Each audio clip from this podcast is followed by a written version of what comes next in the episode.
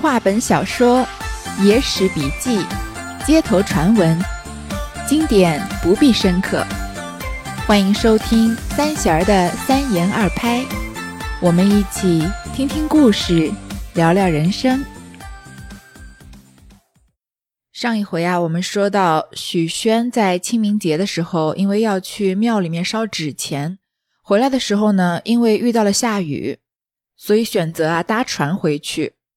在路上呢，有个妇人和一个丫鬟也招船，船工想呢就带他们一程。在这艘船上啊，许宣就和白娘子见了第一面。后来呢，白娘子因为说自己没有钱，许宣帮他垫垫了船钱，当时呢就在那里告别了。许宣入永金门，从人家屋檐下到三桥街，见一个生药铺，正是李江氏兄弟的店。许宣走到铺前，正见小将士在门前。小将士道：“小乙哥晚了。”哪里去？许宣道：“便是去宝书塔烧达子，着了雨，望借一把伞则个。”将士见说，叫道：“老臣把伞来，与小乙官去。”不多时，老臣将一把雨伞撑开，道：“小乙官，这伞是清湖八字桥老石叔家做的，八十四股紫竹柄的好伞，不曾有一仙儿破。”将去修坏了，仔细仔细。许宣道：“不必吩咐。”接了伞，谢了将士，出杨坝头来。这个许宣啊，回到生药铺，走到铺前，是这个小将士在门前。我们前面说过了，这个李将士，将士是一个九品的官阶，或者有可能就是没有官阶的富豪的总称。这个李将士是许宣的亲戚嘛？这小将士就是他的儿子了。就问许宣去哪里？许宣就说啊，他是去烧完纸钱回来了，因为下了雨，想要借把伞。这小将士啊，就让家里的老伙计老陈拿把伞过来。这个老陈拿了把伞，还跟许宣说，这个伞啊，可是个奢侈品哎，八十四股。这伞骨嘛，就是伞的这个支撑架，是紫竹柄的好伞。紫竹就是一种紫色的竹子，原产地就是中国。现在呢，因为比较稀有了，所以都是种来观赏用的。在南京啊，还有一个居民区的地方叫紫竹林，但是那里也没有什么紫竹了。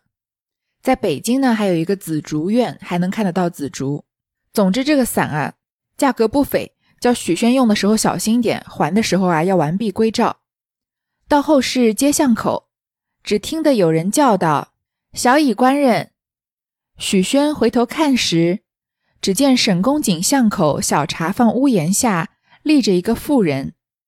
认得正是搭船的白娘子。许宣道：“娘子如何在此？”白娘子道：“便是雨不得住，鞋儿都踏湿了，叫亲戚回家取伞和脚下，又见晚下来，望官人搭几步则个。”许宣和白娘子合伞到坝头道：“娘子到哪里去？”白娘子道。过桥投剑桥去。许宣道：“小娘子，小人自往过军桥去，路又近了。不若娘子把伞将去，明日小人自来取。”白娘子道：“确实不当，感谢官人厚意。”许宣沿人家屋檐下冒雨回来，只见姐夫家当值王安拿着钉靴雨伞来接不着。却好归来，到家内吃了饭，当夜思量那妇人，翻来覆去睡不着，梦中共日间见的一般，情意相浓。不想金鸡叫一声，却是南柯一梦，正是心猿意马驰千里，浪蝶狂风闹五更。这许宣回家的路上，不是在生药铺拿拿了一把伞吗？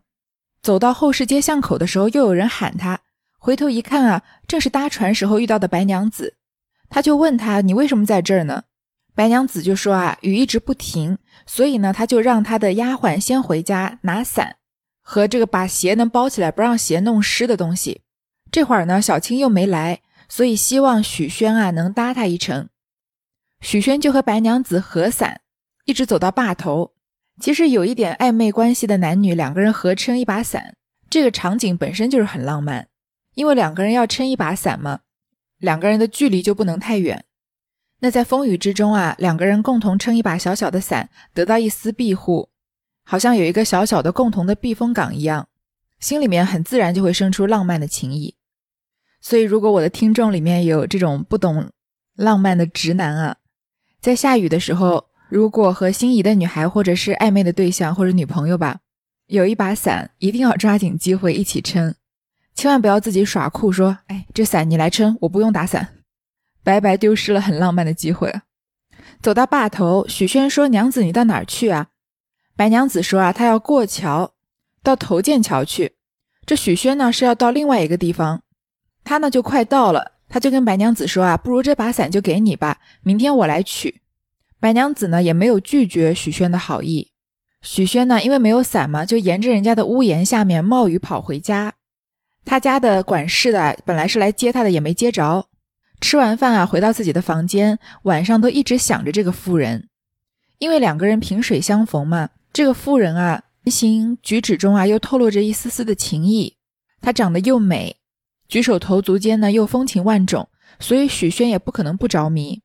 翻来覆去啊，睡不着，梦里啊，都是在重复白天的场景，一直到鸡叫一声醒来，才发现是一场梦。这里。冯梦龙就提了两句诗：“心猿意马驰千里，浪蝶狂蜂闹五更。”其实也没什么好解释的，就是许宣啊一夜都在思念白娘子，梦里啊都是与她相聚的场景。到得天明，起来梳洗罢，吃了饭到铺中，心忙意乱，做些买卖也没心想。到午时后思量道：“不说一谎，如何得这伞来还人？”当时许宣见老将士坐在柜上，向将士说道：“姐夫叫许宣归早些，要送人情，请假半日。”将士道：“去了，明日早些来。”许宣唱个诺，进来剑桥双茶坊巷口，询问白娘子家里，问了半日，没一个认得。天亮了，许宣就梳洗要去上班了嘛。但是这一天啊，上班也上的心神不宁的，许宣就摸了半天的鱼，一边又想呢，他要不跟老板撒个谎啊，怎么去问白娘子要伞来还人家呢？因为他昨天拿这个伞的时候，店里的伙计不是说了吗？这伞是好的紫竹柄的伞，你不要搞坏了。所以就去跟这个将士啊撒了个谎，说他姐夫呢吩咐他有事办，所以要请半天假。这将士也是个厚道人，说那你就去吧，明天早点来就行。许宣啊，就来到昨天，因为白娘子说她要去头过头剑桥去嘛，他就来到了这个剑桥双茶坊的巷口，在那一带啊问街坊说白娘子住在哪里。那个年代呢，不像我们现在，你有可能连你的邻居姓什么叫什么都不知道，顶多都是两个人开同时开门或者一起出去的时候打个照面就打个招呼。那个时候啊，街坊邻里互相都认得，小孩子也可能一起长大。邻居和朋友之间界限不是那么明显的，所以白娘子住在那一带，那一带的人一定会认识她。但奇怪的是呢，许宣在那里问了半天，就没有人认得他。正踌躇间，只见白娘子家丫鬟青青从东边走来。许宣道：“姐姐，你家何住处？讨伞则个。”青青道：“官人随我来。”许宣跟定青青，走不多路，道：“指这里便是。”许宣看时，见一座楼房，门前两扇大门，中间四扇看街格子眼，当中挂顶细密朱红帘子，四下排着十二把黑漆交椅，挂四幅名人山水古画，对门乃是绣王府墙。那丫头转入帘子内道：“官人，请入里面坐。”许宣随步入到里面。那青青低低悄悄叫道：“娘子，徐小乙官人在此。”白娘子里面应道：“请官人进里面拜茶。”许宣心下迟疑，青青三回五次。催许宣进去。许宣转到里面，只见四扇暗格子窗，揭起青布幕，一个坐起，桌上放一盆虎须菖蒲，两边也挂四副美人，中间挂一幅神像，桌上放一个古铜香炉花瓶。那小娘子向前深深的道一个万福，道：“夜来多蒙小乙官人应付周全，识经之初，甚是感激不浅。”许宣道：“些微何足挂齿。”白娘子道：“稍坐拜茶。”茶罢，又道：“片时薄酒三杯，表意而已。”许宣方欲推辞，轻轻已自把菜蔬果品、流水牌将出来。许宣道：“感谢娘子置酒，不当后扰。”饮至数杯，许宣起身道：“今日天色将晚，路远，小子告回。”娘子道：“官人的伞，社卿昨夜转借去了，再饮几杯。”着人取来。许宣道：“日晚，小子要回。”白娘子道：“再饮一杯。”许宣道：“饮馔好了，多感多感。”白娘子道：“既是官人要回，这伞相烦明日来取则个。”许宣只得相辞了，回家。许宣因为找不到白娘子嘛，正不知道该怎么办。这时候，白娘子的丫鬟啊，青青从东边走过来。你看这个安排就很巧妙了。街坊邻居没有一个人认识白娘子的，但是他的丫鬟青青这个时候正好出现在许宣面前，带许宣去了他们的住处，所以也是给白娘子的身份成疑啊做了一些铺垫。许宣就说啊：“你们家在哪儿？我是来讨伞的。”青青就带了白娘子去。白娘子家还是很气派的，她门前啊两扇大门，中间呢四扇看街格子眼。这个格子格左边一个木字旁，右边一个隔阂的隔的右半边，就是一种类似于书架的器具，其实是上半部装有格眼的一种落地长窗、门扇或者类似的屏障物。总之就是很气派又很典雅的。当中呢挂着细密的朱红帘子。你看啊，白娘子家这么气派，按理说是很显眼的，但是街坊邻居一个人都不认识她，那是不是就显得更奇怪了呢？家里面的摆设啊也是非常的典雅，挂着山水名人古画，对门呢是王府的墙。丫头请许宣进去坐，许宣就进去，青青啊就跟白娘子禀报，白娘子请许宣进去拜茶。但是男女授受不亲嘛，孤男寡女的，其实许宣不应该进去直接见白娘子。但是青青在旁边一直催他，许宣啊就只好进去。这个许宣看到的画面啊，其实用电视剧或电影的手法拍也是很有画面感的。你看啊，他转到里面有四扇暗格子窗，揭起一个青布幕啊，有一个坐起。这个坐起不是坐起来的意思，虽然字是一样的，是指房屋内装修成的一个隔间。就是你要见美人啊，你不可能一开门就见到她。打开门啊，有隔窗，有布幕，再有有一个小隔间，白娘子坐在里面。那这些层层叠叠的修饰或者屏障，是不是也给美人增加了一些神秘感？你想想看，如果许宣来找白娘子，问了问邻居说：“哎，白娘子家在哪儿？”然后邻居一指说：“啊，就在那边。”然后门一推，白娘子坐里面，是不是就少了很多这种浪漫的氛氛围感了？屋里的布置啊，也是一样。有绿植，有古画，有神像，还有古铜的香炉花瓶。白娘子啊，就跟许宣请安，就答谢他帮他垫了船钱和给伞的事情。说识经之初，这个经啊，荆棘的荆，识经其实就是书面语上一个近词，就是指初次见面或者结识，就是初次见面啊，你就帮我这么大的忙，非常的感激。许宣当然就说，哎，不足挂齿。白娘子就请许宣喝茶。喝了茶又要摆酒，怎么跟上一个唐伯虎的故事这么像？许宣是要推辞的，但是青青呢已经把酒和下酒菜都摆好了，那许宣也不好意思，就喝了几杯，要告辞回去。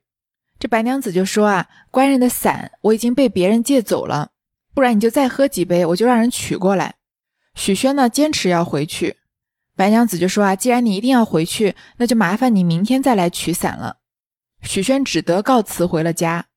这段简直是唐伯虎点秋香的最后一节和蒋新歌重会珍珠山其中这个薛婆子去结识王三巧的一个奇妙的结合。一边是劝他茶，劝他酒，让许宣呢多留一会儿；一边呢是不还他伞，找个借口啊再见一面。许宣这个人啊也没有什么主见。我们看到这里啊，其实多少已经有点感受了。其实越往后面啊，感受更深。各个。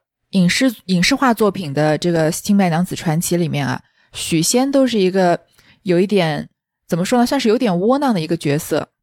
不管白娘子的角色是被美化还是被妖魔化，许宣的形象都是挺固定的，就是老婆说什么他就听。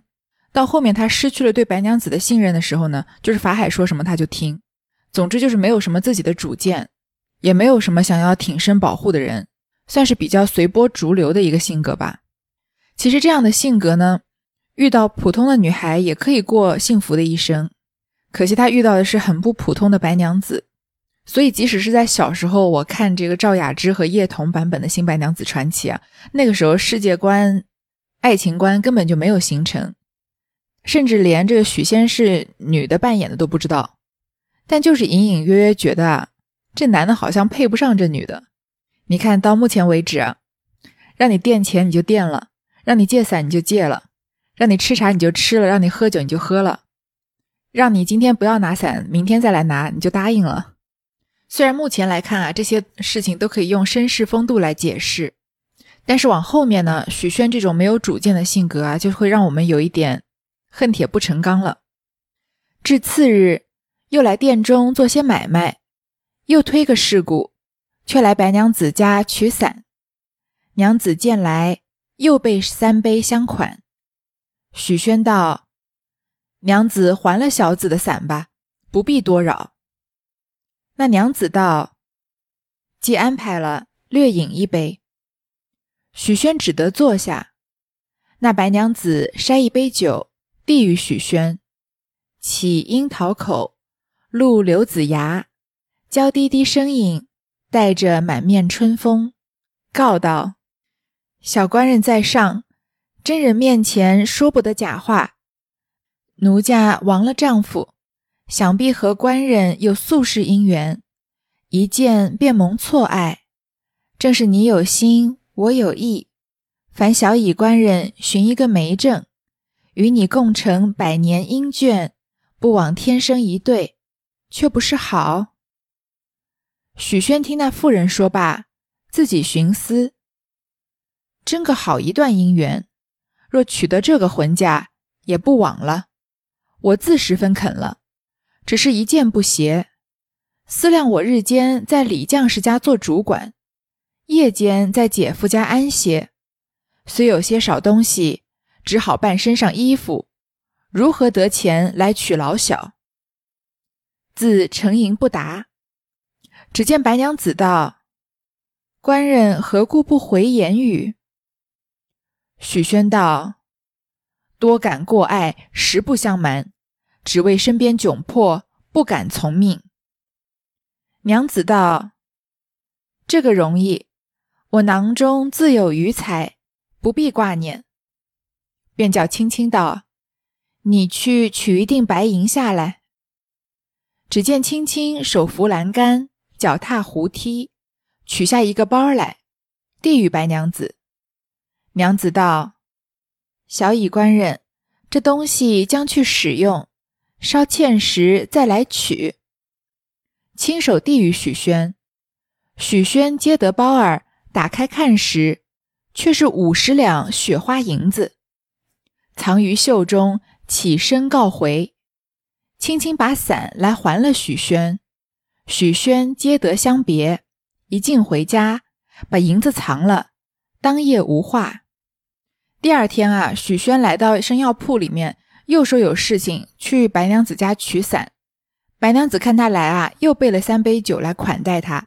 许宣就说啊：“娘子，你就把伞还给我吧，不需要多叨扰。”你看到这里啊，许宣是准备拿了伞就走的。那我们就有点莫名其妙了。他本身是要拿伞走人的，然后白娘子跟他求婚，他居然就从拿伞走人进化到定下了一桩婚事，终身大事给定下来了，这也太随便了吧？我们来看看这个情节啊，他说要走，那白娘子就说啊，既然酒都安排了，来都来了嘛，是一个 让人很难拒绝的一句话，来都来了，先喝一杯吧。许宣就只好坐下，这白娘子啊筛一杯酒，筛酒这个词啊，我们现在已经听不到了。因为这个白娘子的故事是发生在晋朝嘛，那是公元三百多年的时候，距现在啊已经一千七百多年了。那酒的文化和酒的酿造工艺啊，当然有了天翻地覆的进步。古代的酒呢，不是今天市面上的纯酿的白酒，是用水果自然发酵而酿制出来的酒。后来啊，人们开始用酒曲酿造榨制酒，比如说黄酒。一直到元朝前后，就是公元一千三百多年的时候，人们对经过对酿酒工艺的改良啊，才发明了蒸馏酒的工艺，也就是所谓的烧酒。从那个时候开始啊，人们才开始饮用度数比较高的白酒了。也就是说啊，在古代很长一段时间内啊，我们说饮用的酒多半都是榨制酒。榨制酒呢，是由酒糟和酒液混合在一起的，所以人们在饮酒的时候啊，要先用一种带网子的筛子对这种酒呢进行一番过滤。从而得到清亮的酒，这个过程啊就可以叫筛酒。那榨制酒呢，经过上面的过程啊，酒糟啊这些固体杂质已经被过滤掉了。但是还有一个问题，就是这种酒里面啊含有不少有害的化学物质，比如说甲醇。当然了，古人对这种化学物质是没有理性的认识的，就只是凭着经验等感性认识，要对这样的榨制酒啊再进行一些无害化的处理。最行之有效的办法呢，就是通过加热，让甲醇等有害物质啊可以挥发出去，就得到了可以直接饮用的酒。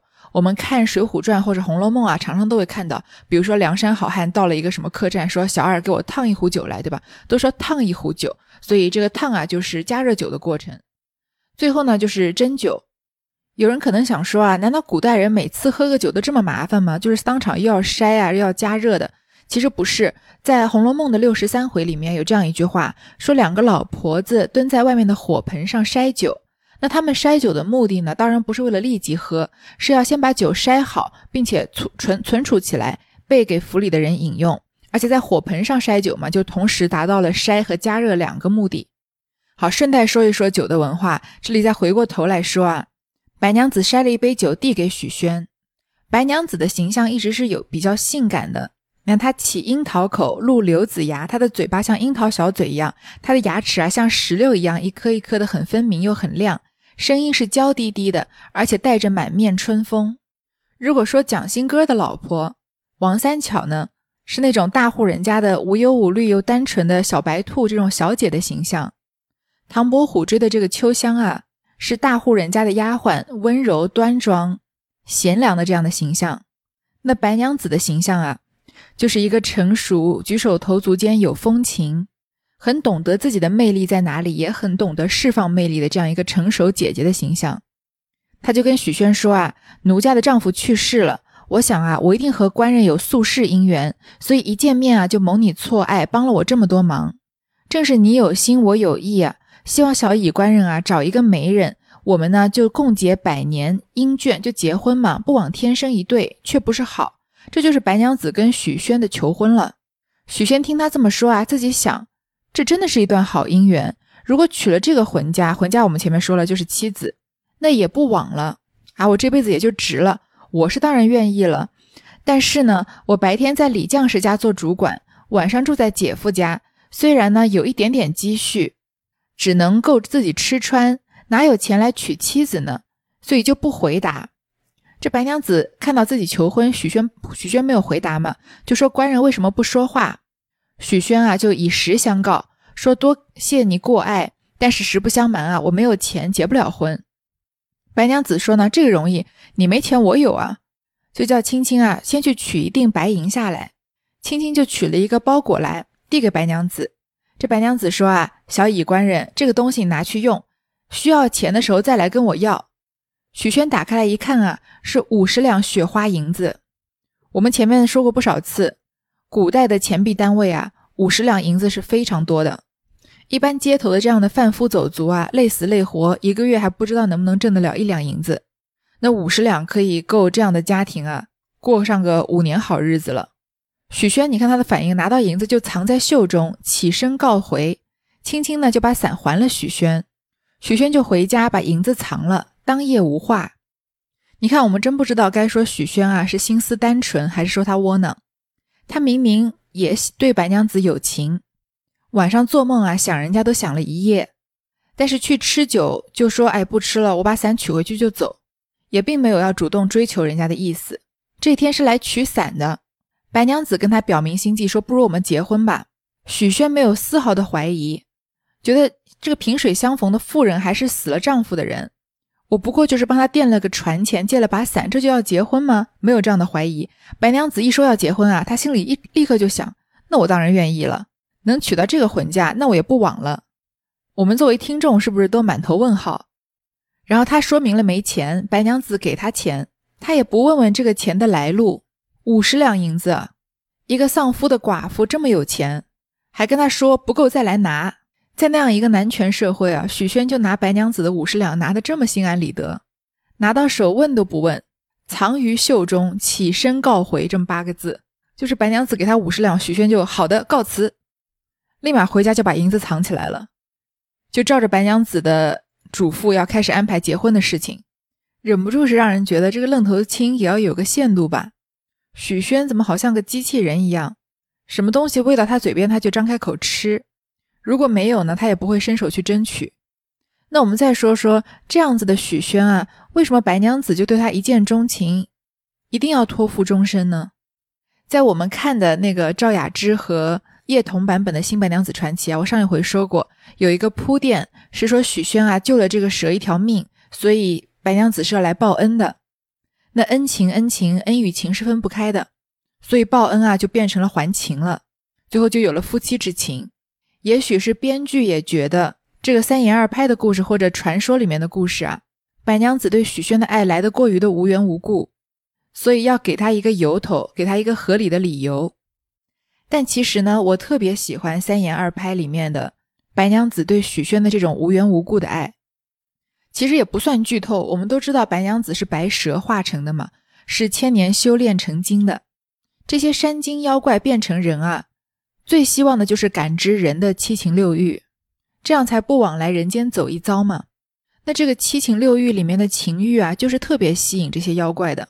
所以白娘子啊，有满腔的热情，她只是要找一个托付的对象而已。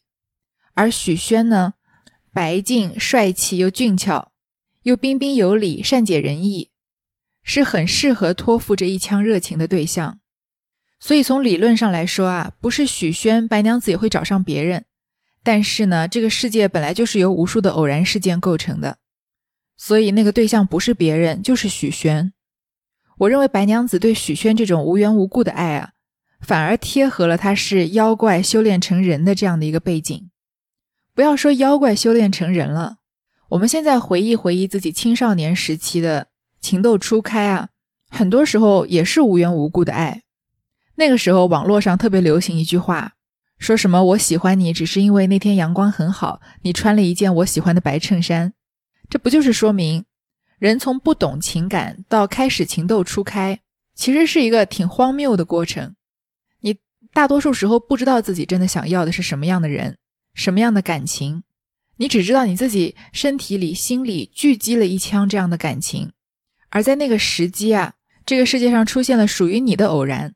所以那个异性，或者对有些人来说是同性，正好出现在你面前，于是就成就了一段对有些人来说是懵懵懂懂，有些人来说是无疾而终，对有些人来说是刻骨铭心的爱情了。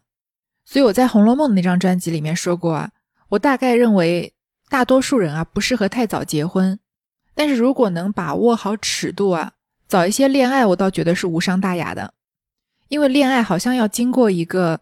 把自己的满腔热情找到一个偶然的对象来安放，到真正知道自己想要什么样的伴侣这样的一个过程，这个过程啊很难一蹴而就，这就是我认为大多数人的初恋很难善终的一个原因吧。因为通过爱别人，其实有一个寻找自己的过程，所以年纪很小的时候，我们的自我意识刚刚形成的时候啊，那个时候的恋爱，虽然在那个时候我们觉得。是在很深的爱另外一个人，但是现在回头看一看呢，其实更多的是一种自恋，更在乎的是自己在那个人眼中是什么样子的。那等到有一天，我们的爱情脱离了这种原始的心理和生理的欲望上的冲动，不再是满腔无无处安放的感情。真正的学会去欣赏、去爱另外一个人的时候，那样成熟的爱情呢，反而比较容易细水长流了。所以我认为啊，白娘子对许仙这种看似无缘无故的爱啊，其实是一个妖精对人世间的眷恋，是把他想要做一个人的求而不得，寄托到了一个对象的身上。也许会有一些年纪比较小的听众觉得不服气啊，说你凭什么说我的爱情就不是爱情？我没有说过这不是爱情，我其实觉得爱情的每一种样子都是美的，因为爱情有这么多种样子，人性有这么多种样子，所以世界才特别有趣，活着啊也才特别有趣。好，这个故事到目前为止啊，算是个有点荒诞、有点离奇，但总体来说是一个浪漫甜蜜的爱情故事。但是很快呢，它就要发生转折了，因为它开始的太随意，毕竟是经不起考验的。但是这些呢，我们就留到下一回再说。好，感谢你的收听，谢谢。